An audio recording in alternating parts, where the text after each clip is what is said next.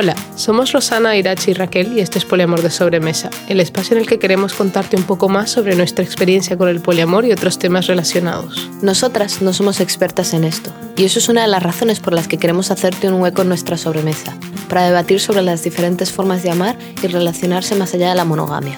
Así que sírvete un café y quédate a la sobremesa con nosotras.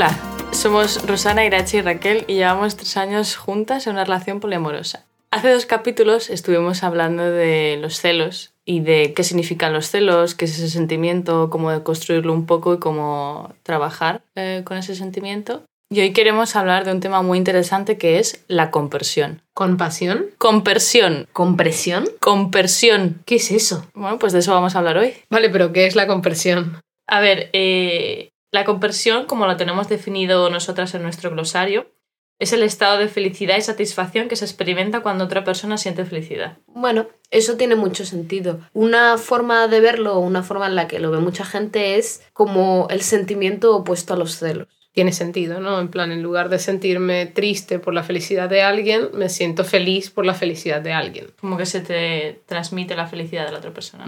Como un poco como lo, con lo de la empatía, pero es verdad que la empatía se suele utilizar para sensaciones negativas. Estoy triste, si alguien empatiza conmigo, pues también está triste, ¿no? Sí, claro, entonces la empatía nos sirve solo para sentimientos de felicidad. ¿Y qué significa esto dentro del poliamor? La palabra compersión surge eso como una necesidad de expresar que tú sientes felicidad porque tu pareja esté con otra persona, por ejemplo. Entonces no te dan celos, sino que tú estás feliz porque tu pareja quiere a alguien más y ves a esas dos personas y dices, ay, qué bonito. Yo creo que eso es algo que he sentido cuando, por ejemplo, ustedes dos, o sea, Irache y Raquel, salen juntas a dar un paseo cuando a mí no me apetece ir a pasear o no puedo porque estoy trabajando lo que sea y vuelven y están como súper cargadas de energía y muy felices porque han pasado un tiempo hablando y charlando y han hecho esto y han comido esto otro y es como oh, Qué bonito que hayan tenido tiempo juntas.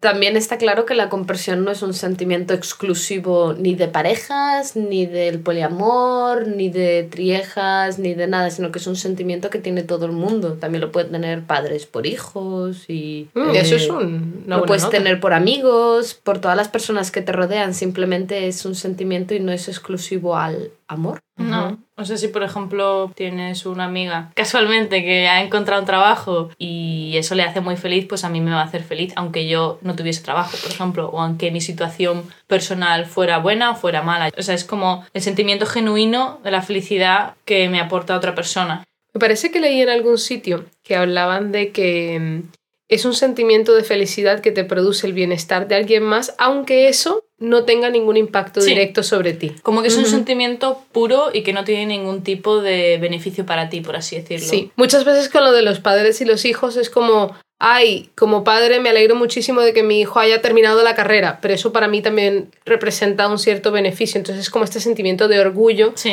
pero yo o como padre obtengo algo de eso muchas veces porque para algunos padres que su hijo termine la carrera también representa como... Sí, también tiene un mérito propio, sobre todo si le has pagado tu parte de los estudios y la carrera o le has ayudado, te has esforzado con él. Sí, bueno, vale. Como que es un reflejo de tu. Eso podría ser un poco más reflejo, sí. Y al final has invertido mucho dinero y tiempo en esa persona. Claro.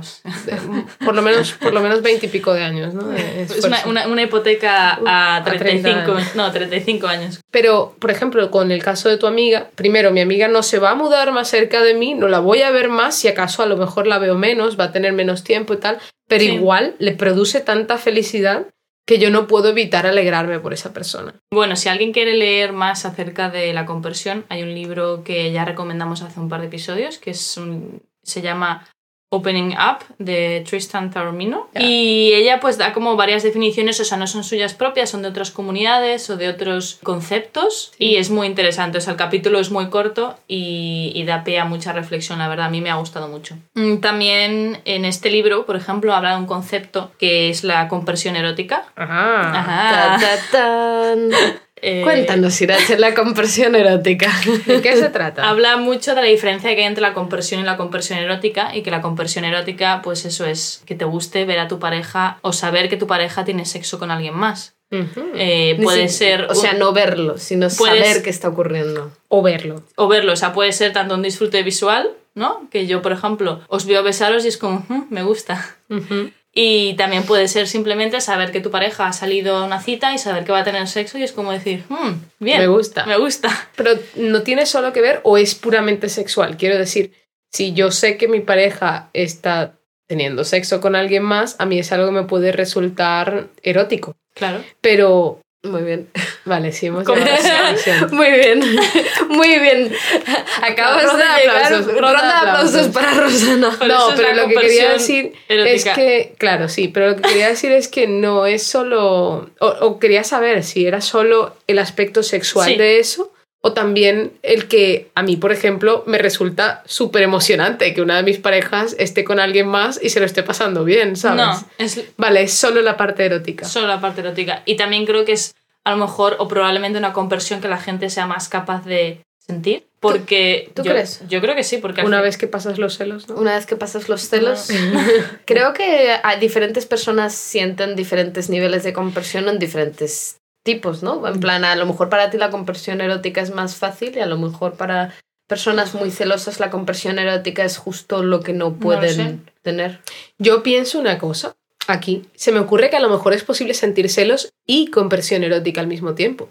Quiero decir, a lo mejor por un lado es como que pues me produce esa, esa sensación erótica que mi pareja esté con alguien más, pero también me produce celos en cierta medida y como que tienes esos dos sentimientos ahí luchando, ¿no? Creo que Hmm. puede ser posible. Eh, Los celos y la conversión no son excluyentes. Ah, vale. Pero vamos, ahora creo que Sí, vamos yo- a hablar un poquito más acerca de eso. Que ya que lo habéis Bien, bien. introducido, yo me he apuntado varias preguntas que se me han ido ocurriendo, que he visto mientras he investigado sobre el tema y que también trata Tristan Taormino en su libro. Y, por ejemplo, lo que ya estábamos hablando, ¿se puede sentir celos y conversión a la vez? Sí. Va, pero aquí tenemos que hacer, porque yo estaba hablando de los celos y la conversión erótica. Bueno, pero conversión en general, ¿tú crees que tú puedes sentir celos y conversión a la vez? Yo he sentido celos y conversión a la vez. Supongo que aquí es donde viene a ser importante lo que hablamos en el capítulo anterior de desglosar los celos, porque creo que si, creo que para mí es más posible sentir eh, lo que hablábamos del FOMO, ¿no? De, de los celos de exclusión, de, ah, me gustaría estar ahí, pero sentir igual esa conversión, que si, por ejemplo, simplemente me estoy sintiendo muy insegura, muy inestable en mi relación, y esa persona se lo está pasando bien con alguien más, me resulta más difícil llegar a ese, a ese sentimiento de conversión. Por ejemplo, a mí me pasa mucho que, o sea, yo de siempre he sentido bastante conversión, no sabía que eso era la conversión, pero siempre me ha resultado algo muy fácil de sentir. Y siento que me pasa mucho que a lo mejor no entre vosotras, pero sí que es verdad que cuando, sea, porque yo soy una persona que me cuesta más socializar, cuando vosotras socializáis con otras personas, sea del tipo de socialización que sea, a mí eso me genera mucha inseguridad y me genera mucha envidia. Entonces ahí sí que se me mezcla el sé que yo qué sé, Rosana ha quedado con alguien y le va a hacer bien porque es una persona que necesita socializar y, y más ahora en pandemia ver gente y hablar con alguien que no seamos ni Raquel ni yo. Pero me resulta muy difícil. O sea, me resulta muy difícil sobrepasar ese sentimiento de yo también quiero socializar porque yo no puedo socializar tanto. No sé, en general todo eso. O sea, que sí que se pueden sentir las dos cosas. ¿Por qué querrías hablar con alguien que no seamos Irachi y yo? Bagheera es que me conversa poco, la verdad. Pero no entiendo por qué en tu ejemplo he estado pensando, ah, vale, porque igual te alegra nada. Claro, yo igual me alegro y sé que tú necesitas salir y me alegro mucho porque luego vienes feliz, pero lo paso mal. Ya. Pero es algo que podemos hablar y que te digo, sí, sé que te hace feliz, pero yo me siento mal y es un problema mío. O sea, de ver cómo yo aprenda a gestionarlo. Eh, entonces, no sé, me parece interesante, o sea, que no solo es entre parejas lo de la conversión y, y los celos. A ver, Raquel, ¿tienes que sentir conversión para ser una persona poliamorosa? Yo creo que no. Es más fácil si sientes conversión, pero no sé, tampoco... No es uno de los requisitos, ¿no? No. No, cuando... A ver, eh, tú, perdona, ¿quieres ser poliamoroso? Sí. ¿Cuánta conversión sientes aquí? Me lo mides en porcentaje. No, digo yo que no. A ver, hace todo más fácil porque así sientes más... Estás más cercano a tu pareja porque sientes su felicidad también ¿Crees que y eres feliz. conflicto? Yo creo que sí. Que hay menos conflictos si sientes compresión. Sí, claro, porque eh, muchas veces siento que aunque estés sintiendo celos y si, si sientes compresión a la vez, como que balanceas un poco todos los sentimientos, te sientes como que sientes ese amor también y eso hace que tus celos se queden en un segundo plano. Pero si no sientes compresión, pues tienes que lidiar con tus celos sin, sin ese punto positivo, que es la compresión. sí. A mí, para mí es como una montaña rusa. Celos, ah, me cago en mi puta vida, no sé qué. Ay, compresión, qué bien, que ha salido, joder. y así. Ah, pero no ha salido conmigo. Ah, pero qué contenta ha venido. Sí, es, es muy ridículo, pero bueno. Vale, ¿y crees que se puede aprender a sentir la compresión? O sea, que es algo que puedes entrenar, como la memoria o la fuerza. Entrenar sí, y sobre todo creo que puede haber formas de... A ver, al final aprendemos todo y nos precondicionamos para todo. ¿no? Somos seres muy maleables. A ver, yo creo que puedes aprender a sentir compresión igual que puedes aprender a, por ejemplo, ser más paciente, sí. Mm, O a sentir menos rabia. o a sentir menos, o a controlar mejor tus emociones por lo general, entonces, por lo tanto, puedes aprender a sentir compresión, aunque sea un poquito, no sé, imagino que es también, de nuevo, más fácil si te sale innato, ¿no? Eh, por otra parte, se puede no sentir compresión, porque creo que es como, es un sentimiento, igual que todos los demás, y yo todavía no conocí a la primera persona que me diga, no, yo nunca en mi vida he sentido X. Ya, pero a lo mejor no sientes compresión por tu pareja, por lo tanto, Mm, ¿sabes? Compresión en ese, en el sentido de una relación, compresión porque tu pareja esté con otra persona. O sea, yo sí que creo que hay gente a la que le sale más innato que a otras personas. Y creo que es algo que puedes aprender. No sé hasta qué punto. O sea, creo que eso es mucho trabajo interno. Y sentirte bien contigo misma. Y pues eso, como lo que hablábamos hace un par de episodios, de ver qué te causa celos y de construirlo. Y, y, y al final dedicarte tiempo a ti y sentirte bien. Y creo que eso también, que tú estés bien, va a fomentar que puedas sentirte bien por otra persona. Yo me lo imagino un poco como cuando, que, que es un proceso también de crecimiento, ¿no? Y de, y de eliminar las inseguridades y las cosas que te impiden sentir esa compresión. Y me lo imagino como, no sé, yo con mi hermano de pequeños. Las primeras veces, o, o recuerdo mucho de pequeña que me diera muchísima rabia que mi hermano le dieran regalos porque a mí no me daban regalos. En plan, no sé, cuando es su cumpleaños, que a hermano le den regalos guays con los que yo quiero jugar, pero claro, son suyos, no son míos. Y eso me da envidia y no me puedo sentir feliz porque le hubiesen regalado el kit de Lego de Star Wars, porque es algo que yo quiero.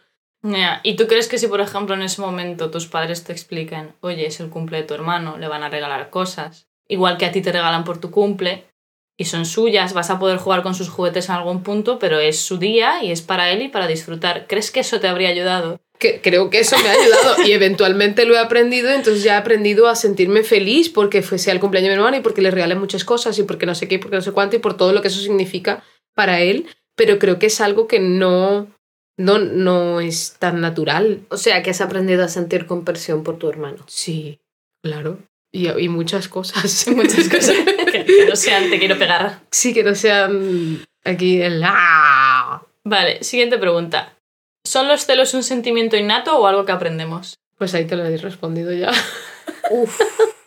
Yo creo que un poco de ambas. a los niños les enseñan a compartir y en parte los celos es también pueden estar relacionados con eso, ¿no?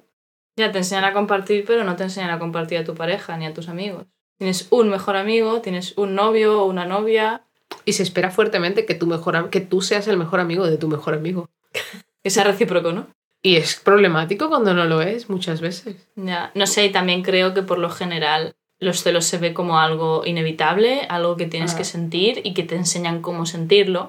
Y que si lo sientes, o sea, creo que a eso me refiero, o sea, con eso me refiero a que en las películas o en un montón de ejemplos que te vienen desde que, pues eso, tienes memoria, es como no, los celos se ven así, se sienten así, y si te pasa esto, escóndelos. Eso no Vale. ha pasado nunca en una novela colombiana. Vale, entonces yo no sé si es un sentimiento innato y creo que hablar de los sentimientos innatos es un tema para, para una tesis filosof- de filosofía, Ajá. pero creo que obviamente sí que es algo que aprendemos más, en plan, algo que nos viene. O sea, puede que sea innato o no, pero que lo aprendemos extra, seguro. O sea, yo creo... Que bien, vamos, a lo largo de nuestras vidas no hacemos más que aprender a, a tener celos y a verlo en los ejemplos de toda la sociedad. Yo creo que tanto la compresión como los celos puede ser algo innato o no, pero creo que los celos es algo que se fomenta muchísimo Sin duda. Y la compresión es algo para lo que no hay ni siquiera una palabra. Eso te iba a decir, no sé ni siquiera si los celos son un sentimiento innato. Tú no naces teniendo celos. Vale, última pregunta. ¿Se puede sentir compresión fuera del poliamor, que no sea por una pareja? ¿Se puede sentir por una amiga o un familiar? Pues ya lo hemos hablado. Esto ya lo hemos hablado, sí. ¿Sí? Claro.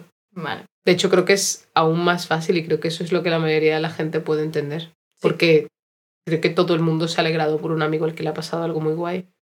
¿Y tú crees que la gente se ha podido alegrar por un amigo al que le ha pasado algo muy guay y a la vez, senti- a la vez sentir celos? Sí, por Sí, ejemplo, dos amigos eh, intentando conseguir la misma plaza en la universidad o el mismo puesto de trabajo. Uno lo consigue, el otro no, y seguro que terminas estando feliz por la otra persona, pero igualmente, pues estás celoso porque tú no has conseguido eso. Y ni siquiera tiene que ser por la misma cosa. Quiero decir, eh, no se piensa en el momento en el que tu mejor amigo se echó un novio o una novia por primera vez y que a lo mejor tú estabas soltero y... Y tu amigo deja de estar tan disponible, ¿no? Sí. Pero igual te alegras cuando de repente lo ves y está como súper feliz con toda la energía de esa relación nueva y con carita de, de corazones, ¿no? Con carita de corazones. Continuando con la investigación que, que hemos hecho para este episodio, sobre la compresión por lo general no hay muchos estudios, no hay mucha información y es relativamente difícil encontrar información si no está dentro del ámbito del poliamor. Vale la pena aclarar que compresión es una palabra que no existe Sí, sí, no existe, es inventada. y que se ha inventado por gente que habla de las eh, no monogamias. El poliamor tampoco es una palabra que exista. Efectivamente. Entonces, ¿No? no, el poliamor no, existe. Y de hecho es una palabra no palabra... existe, es un neologismo. Ah, ok. Y es una palabra como muy incorrecta. Es como... Sí, porque tiene dos raíces distintas, ¿no? Sí. Eso, multi-amor o... ¿Cómo es? No me acuerdo. Que eso, que el poliamor es una palabra que tampoco existe. Así que que estemos hablando de la conversión, que es una palabra que no existe. No, pero lo que quiero decir es que no existe mucho en la literatura. En plan, a menos que no hay literatura al respecto, a menos que sea dentro del contexto de las no monogamias. Claro, o sea, del poliamor, pues bueno, hay más textos, ya, eh, o no monogamias a lo mejor, ya han hecho una peli que tenemos que ver, a ver qué tal. Sí, pero sí, que no lo vas a encontrar en la, Sí. en la RAE, vamos. Bueno, entonces, eso, investigando, hay un podcast que se llama Multiamory, que es en inglés, que está muy, muy bien, o sea, son tres personas que saben mucho del tema, y en uno de sus, de sus episodios hablan sobre la conversión, pero lo que es más interesante es que hablan con una persona que se llama Marie Tuan, o Marie Tuan, que es una mujer que está haciendo, o creo que ya ha terminado su, su doctorado, y el tema principal de su tesis es la conversión en parejas que practican la no monogamia. Entonces es un estudio creo que ella lo llama cualitativo, es decir, hace unas, unas entrevistas de 40 minutos o así con las personas, porque al final la compresión es algo difícil de medir. Y creo que más o menos eh, ha hecho entrevistas a 17 personas o así, o sea, no son muchas, Pero ha sacado unas conclusiones bastante interesantes. ¿Qué episodio es, por si la gente lo quiere escuchar? Es el episodio 285, 285 Bingo. de Multiamory. O sea, es un podcast que está en inglés, pero está muy, muy bien. Y igualmente lo pondremos eh, linkeados con nuestros recursos. Efectivamente. Entonces, conclusiones que saca ya de su doctorado son que hay una diferencia en el tipo de compresión que puedes sentir, es decir, hay compresión que está basada en tu personalidad y compresión que es más temporal o basada en un estado. Eso es lo que había- veníamos hablando un poco, que hay gente a la que le resulta mucho más fácil sentir compresión, es algo que lo tiene más innato, gente a la que no. Y luego otro tipo de compresión que puedes sentir es pasajera, ¿no? En plan, hoy, yo qué sé, tienes un buen día y tu pareja va a quedar con alguien y tienes mucha compresión y te sientes muy feliz por eso, pero si tienes un día de mierda dices, mira, no. Ya, eso creo que tiene mucho sentido. La verdad es que sí. Can relate. Entonces, aparte de estos dos tipos de compresión, ella hace una conclusión y dice o ha averiguado más o menos en qué se basa la compresión, qué factores tiene y los, lo ha dividido en tres cosas, factores individuales, factores relacionales y factores sociales. Entonces, dentro de los factores individuales, ¿qué hace que tú sientas o no sientas compresión? Confianza en uno mismo, la ideología que tengas, compromiso con tu identidad poli, bienestar emocional y cosas parecidas. Entonces, ¿creéis que esto es algo que tiene sentido? A ver, creo que la confianza en uno mismo tiene mucho sentido que sea un factor, porque es un poco lo opuesto a los celos. Cuando no tienes confianza en ti mismo, también puede ir atado a tener más celos. Y en este caso que tengas confianza en ti mismo, como que te da ese empuje también para sentir felicidad. Quiero decir, para mí eso tiene mucho sentido. Si yo tengo toda la confianza en mí misma y en mi relación y estoy bien emocionalmente, no me resulta nada amenazante que mi pareja salga con alguien más, por ejemplo, y por tanto me va a resultar mucho más fácil simplemente sentir las emociones positivas asociadas a eso porque no hay ningún tipo de amenaza, no hay ansiedad, no hay inseguridad, no hay, no hay estas cosas que se suelen asociar con los celos. O sea, yo creo que el bienestar emocional juega un papel Eso crucial. Luego me resulta interesante lo que dicen del compromiso con la identidad poli, porque sí que lo he notado, sobre todo que hemos tenido charlas acerca de la conversión en el grupo de poliamor y sí que he notado que la gente que ya ha tenido experiencias poliamorosas, etcétera, está más dada a intentar sacar de todo lo que estoy sintiendo. Raquel salió a cenar con, con Irache. Entonces, de todo lo que estoy sintiendo, que pueden ser eh, emociones negativas y positivas, intentar rescatar las positivas y alimentar esas. Sí. Y creo que eso tiene mucho que ver con la ideología. O sea que la gente que tiene más definida su identidad poli también, digamos que ha hecho un poco más de trabajo a- alrededor de sus emociones y ha deconstruido más sus emociones y es capaz O lo intenta. o lo intenta y es capaz de sacar y desglosar sus emociones.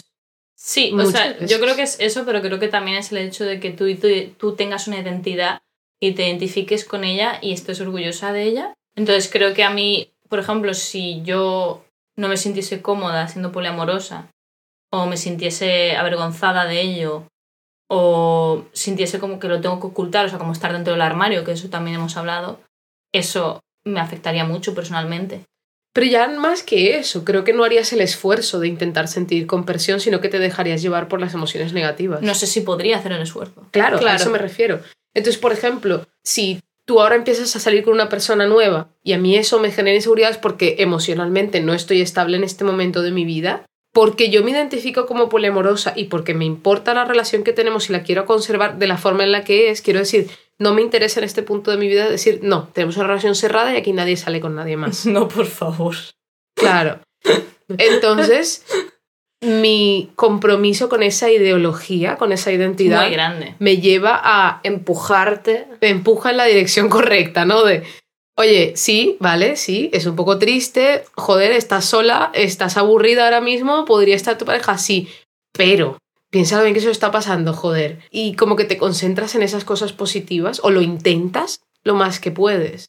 Y creo que eso también es un factor importante en el que no había pensado. Sí, el hecho de poder pensar si mi pareja está saliendo con alguien, se lo está pasando bien, yo también puedo hacer eso. Claro. O sea, yo en algún punto lo he hecho, lo podré hacer y no estoy cerrada a tener conexiones con otras personas, Claro. sean del tipo que sea. Claro. Entonces, sí, duele Puedo doler. Muchas veces bastante, pero, o sea, a mí, por ejemplo, me compensa muchísimo. Y sí. creo que es eso, estoy muy comprometida con la causa, ¿no? De. Me identifico como poliamorosa y me encanta. Y quiero tener esta Y relación. quiero tener esta relación. Estoy donde quiero estar. ¿Cómo fue lo que dijiste el otro día? Que alguien te preguntó, pero si duele tanto. Así, bueno, contándole a un amigo poco drama de Polidramas. polidramas, que pues eso, hay problemas en todas las relaciones y en la nuestra también hay problemas de vez en cuando. Eh, la nuestra me refiero a, a- bueno, entre parejas y también las tres juntas, ¿no? Y entonces pues le estuve básicamente haciendo un volcado de información de, mira, me pasa todo esto, me quiero morir. Em, A ver que yo deposite todo esto en ti. Claro, y eres una persona monógama, entonces lo que me dijo es, ya, pero si te duele tanto, ¿por qué lo haces?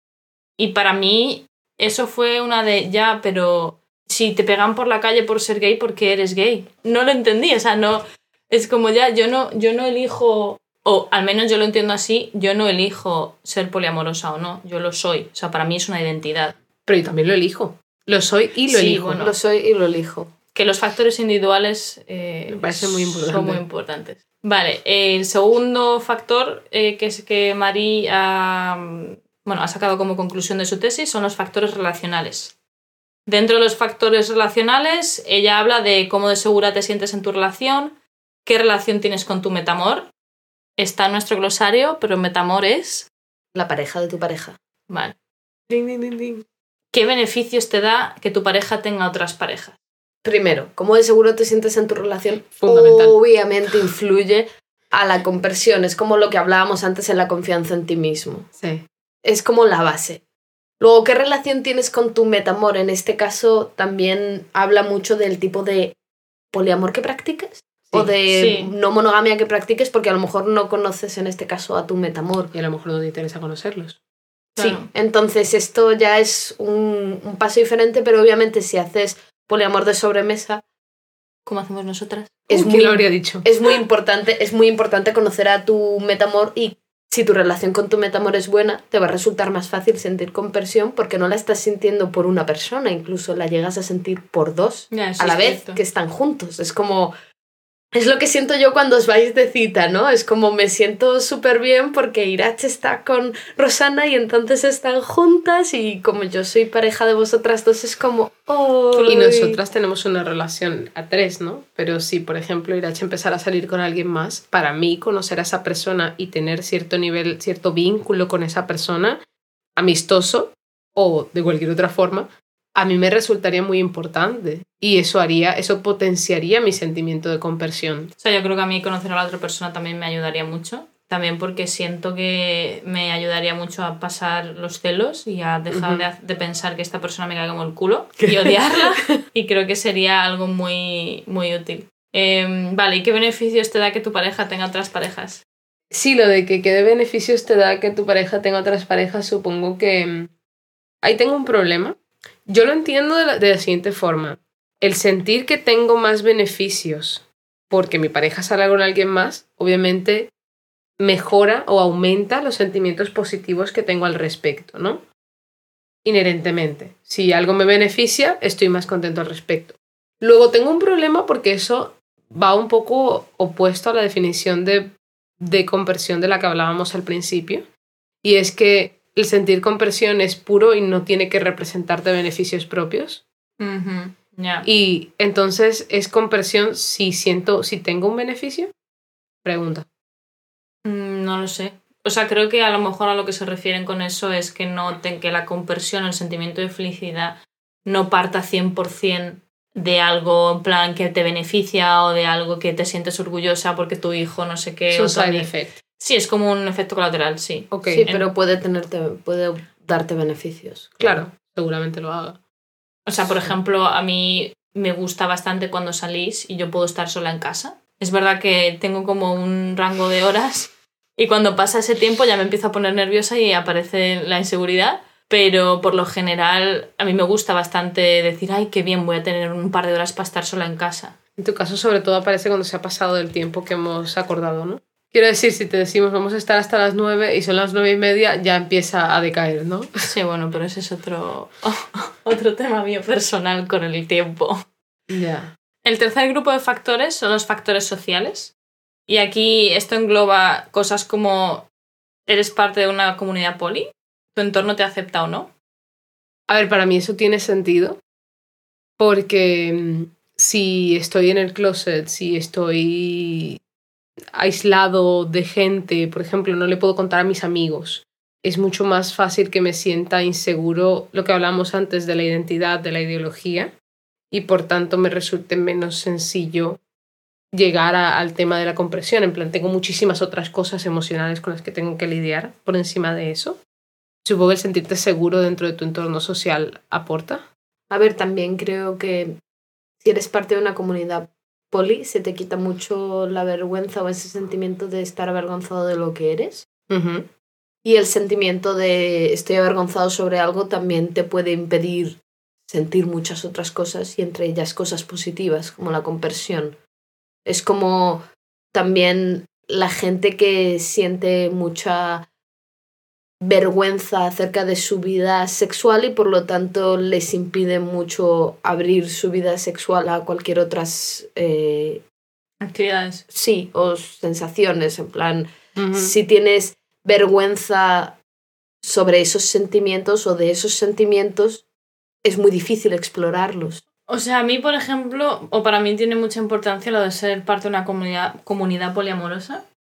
Y tener amigos dentro de la comunidad o amigas. Y sobre todo en momentos como, joder, mm, me siento como la mierda o le pasa esto a mi pareja o mi pareja ha salido con alguien y no sé cómo sentirme o, o sea, el hecho de poder tener alguien con quien hablar de cómo me estoy sintiendo y que no sea que no me diga porque si te duele lo sigues haciendo, sino de, ah, a mí me ha pasado esto de esta manera parecida, me ayuda mucho. O sea, tuvimos hace un mes o así también un debate sobre la conversión y mucha más gente de la que yo me esperaba le costaba muchísimo sentir compresión. Sí.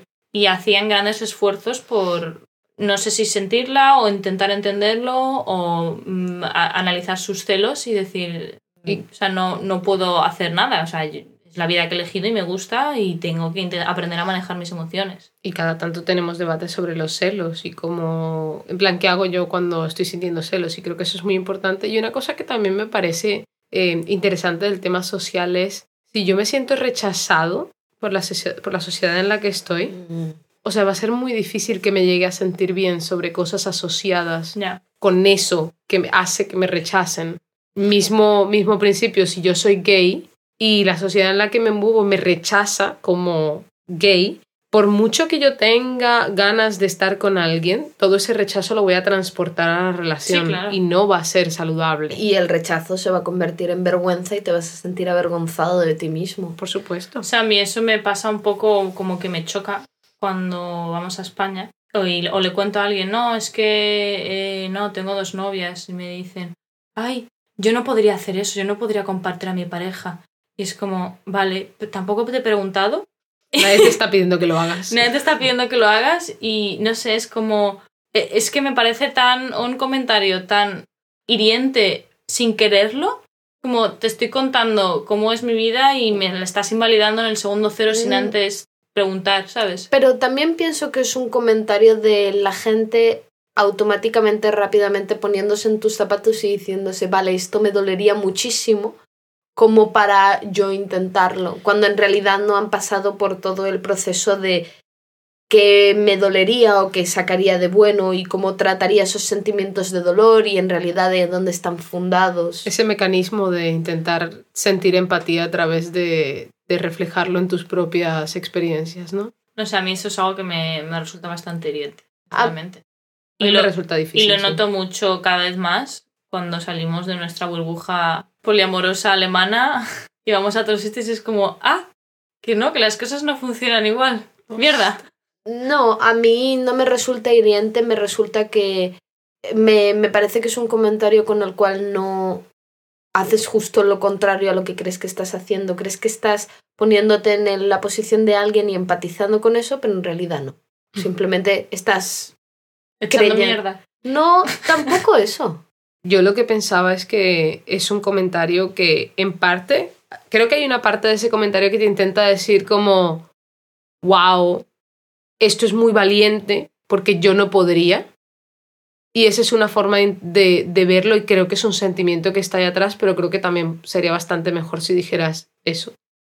En plan, me parece admirable el trabajo que haces porque sé que yo en ese momento sentiría muchísimas inseguridades y me parece increíble que a ti no te pase. Pero creo que el decir el comentario de, uff, yo no podría compartir a mi pareja, es como, primero, estás volteándomelo, lo estás haciendo que sea sobre ti. Y segundo, tampoco me estás diciendo nada nuevo. Si, si pudieras o te pasara, a lo mejor serías poliamoroso y punto. No estaríamos teniendo esta conversación. Sí, bueno, y el concepto de que la pareja te pertenece, que a mí, bueno. Next. Bueno, Podemos llegar a las conclusiones. conclusiones del episodio. No tienes que sentir compresión para ser una persona poliamorosa. No, Confirmado. Confirmado. la compresión es algo que se puede aprender o se puede intentar aprender si estás dispuesto a ello. tu estado emocional, la estabilidad que tengas en la relación, tu entorno, son cosas que influencian mucho en tu capacidad de sentir compresión. Como hemos hablado, la compresión se puede sentir en combinación con los celos, o sea que no son sentimientos excluyentes y de hecho, en la mayoría de los casos, se sienten las dos cosas. Sí. Y también es importante la decisión consciente, ¿no? De alimentar ciertos sentimientos. Alimentar la compresión y no los celos, ¿no? Sí. También es importante saber que la compresión es un sentimiento que existe con otras personas y no solo con tu pareja, por mucho que sea un término que nazca dentro de o que sea más grande dentro de la comunidad poli, eh, no es un sentimiento que sea exclusivo para el romanticismo. El sentir compresión también te puede llevar a sentirte más satisfecho en tu relación o en tus relaciones no monógamas. Pero también en las monógamas. O sea, simplemente poder sentir ese sentimiento puro de felicidad por, las, por el bienestar de tu pareja, creo que es beneficioso en cualquier tipo de relación, entonces. Luego también es normal que, pues eso, cuando tu pareja empieza a salir con una persona nueva, todo esto haga que todas tus inseguridades que estaban ahí escondidas, enterradas, salgan a la luz y, bueno, tengas una semana o unos días o unos meses bastante duros. Pero eso es algo bueno también. O sea, al final puedes ver cuáles son tus inseguridades, reevaluarlas, entenderlas y fortalecer la relación que ya tienes con tu pareja. Sí, exacto, que nuestra pareja tenga una nueva relación nos da siempre la oportunidad de crecer más como persona y crecer más y estar ahí para nuestra pareja y entendernos mejor y sacar sentimientos como la compresión. Aunque al principio parezca que es muy complicado. Y tampoco es obligatorio sentirlo. Puedes, tener puedes estar en relaciones no monógamas sin sentir compresión perfectamente. No es un requisito. Bueno, y como sabemos que el tema de la compresión es bastante interesante, vamos a dejar un artículo que vas a poder leer en nuestra página web, poliamordesobremesa.com. Y también recordaros que tenemos una nueva sección de recursos y que hay un glosario bastante extenso. tampoco, tampoco es tarea, no hace falta leérselo. En la descripción del episodio os dejamos los artículos de los cuales hemos hablado en este episodio para que podáis leerlos y llegar a los recursos. O Igualmente, o escucharlos. Igualmente estará en la sección de recursos que hemos hecho nueva. Y nos vemos en la próxima sobremesa. Nos vemos en la próxima sobremesa.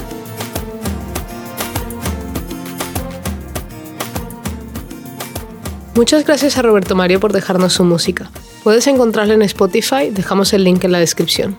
Si quieres apoyarnos, comparte este podcast con toda la gente que conozcas. Es la mejor manera para nosotras de mantenernos motivadas y que la gente nos conozca. Síguenos en las redes sociales. En Instagram estamos como arroba poliamor de sobremesa y en Twitter como arroba poli de sobremesa. También puedes contactarnos directamente a través de nuestra página web poliamordesobremesa.com donde también puedes encontrar recursos, un glosario, entre otras cosas relacionadas con el poliamor.